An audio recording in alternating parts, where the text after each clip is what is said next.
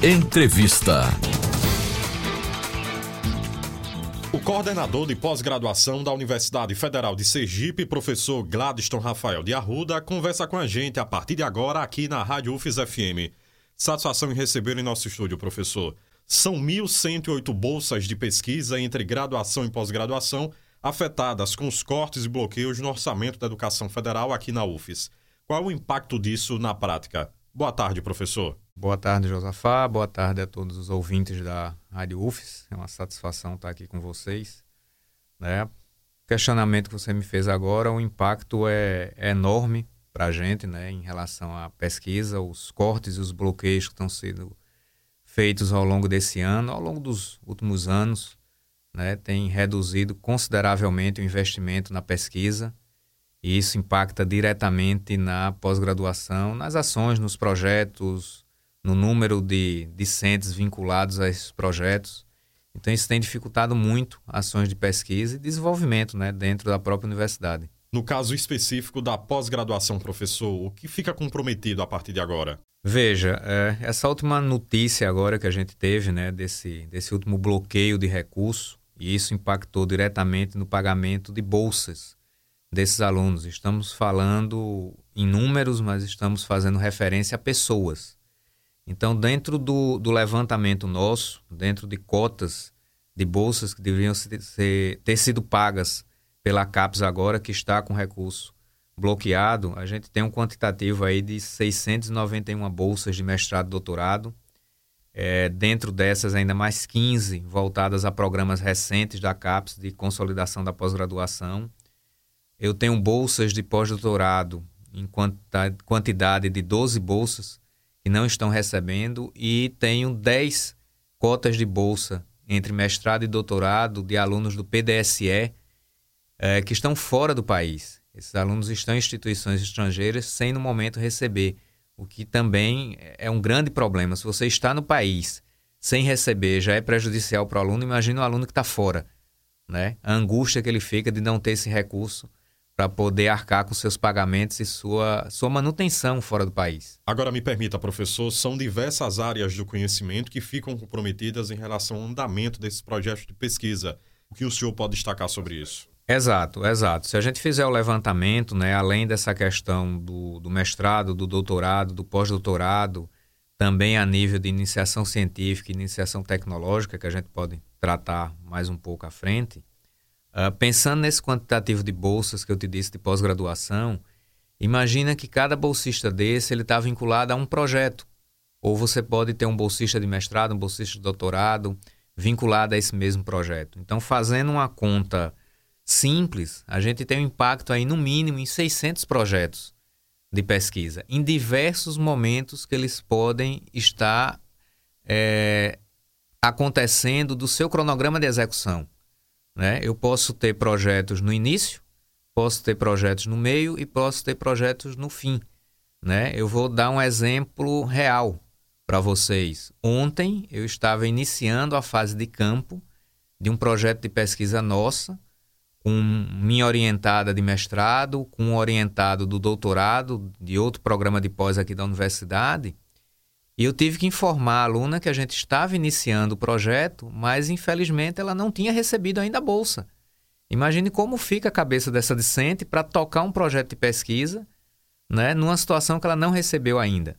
Então a gente tem muitos projetos impactados e volto a dizer, pessoas impactadas. A pesquisa está sofrendo é, com isso, tá, mas as pessoas estão sofrendo com isso. Essa bolsa é, é a sobrevivência desses discentes, é o que paga as contas deles.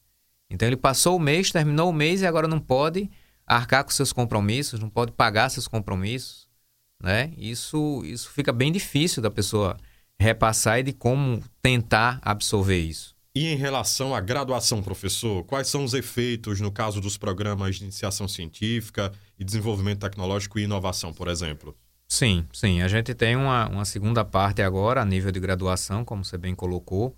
Né? Eu tenho bolsas de iniciação tecnológica, que a gente tem um quantitativo de 45 bolsas, que no momento não podem ser pagas. Isso é oriundo de recursos penais. É, 285 bolsas de PIBIC, né, que também não podem ser pagas nesse momento. E projetos ou ações específicas que foram feitos uh, pela Pós-GRAP, dentro de suas coordenações, COPS, Sintec, COPGD e CORE, é, com recursos UFES, então ações de indução da pesquisa e desenvolvimento da pesquisa e inovação na universidade, é, o Inova TCC, o IPO, é, o Socialize, o PIX, que também estão bloqueados. Então, isso abrange desde a graduação à pós-graduação situações que deixam difícil o desenvolvimento dessas atividades. É lógico, professor, que a situação se agravou ainda mais com os mais recentes bloqueios e cortes no orçamento da educação. Mas já havia uma deficiência no número de bolsas ofertadas desde a graduação à pós-graduação, professor. Sim, se a gente fizer um, um levantamento, Josafá, em relação ao quantitativo de alunos na pós-graduação da UFES e o quantitativo de bolsas entre mestrado e doutorado, né, essa, essa conta não fecha. A gente tem aí um quantitativo de alunos que chega a quase 3 mil alunos na pós-graduação e um quantitativo de bolsas passíveis aí de implementação na faixa de 800 bolsas entre mestrado e doutorado. Então, dentro dos alunos aptos a receberem bolsa, esse quantitativo, essa relação entre bolsas e alunos, você vai ter aí, se a gente chegar a implementar todas, 25, 26% de alunos contemplados. Então a gente tem um déficit enorme em relação, existe um déficit em relação ao valor da bolsa, ela está defasada em relação à realidade em, em, tudo que vem, inflação, em tudo que tem, e uma, uma questão em relação a esse quantitativo de bolsas para atender o público. Então, como você disse, se a situação está difícil em atender, agora o pouco que a gente atende, ele não está recebendo. Então, como fica esse discente? Como fica a situação desses discentes? É realmente uma situação muito preocupante que a mobilização é, de todas as instituições buscando solução junto à CAPES, né, o Fórum de Pró-Reitores de Pesquisa e Pós-Graduação já emitiu nota, já fez mobilização junto à CAPES, a própria Andifes, como o professor Walter é, citou aqui também em entrevista com vocês, fez mobilização, as bancadas estão sendo mobilizadas para a gente tentar reverter. A própria CAPES está se mobilizando, encaminhando ofício ao Ministério da Educação, tentando buscar solução para isso, porque tornou inviável nesse momento a questão de pesquisa no país. Porque o recurso foi contingenciado, o recurso está bloqueado, a gente não tem financeiro para pagar nada. Finalmente, professor, gostaria que o senhor destacasse a importância da pós-graduação para o desenvolvimento de pesquisas de alto nível, pesquisas de excelência, e como isso fica comprometido nesse cenário de restrição orçamentária. Sim, sim. Veja, o que é que a gente tem que é uh, recente, de certa forma, né? toda essa questão da pandemia. A gente ainda não, não saiu, a gente saiu da emergência em saúde, não da pandemia. E o que foi desenvolvido dentro de pesquisa, dentro das universidades, através de programas de pós-graduação, uh, de soluções, de, de, de, alternativas, as próprias vacinas que foram desenvolvidas, né? isso vem de pesquisa, isso vem da pós-graduação. Então, no momento que a gente passou que foi necessário intensificar isso, foi feito. E dentro de um cenário que a gente tem de redução de recursos.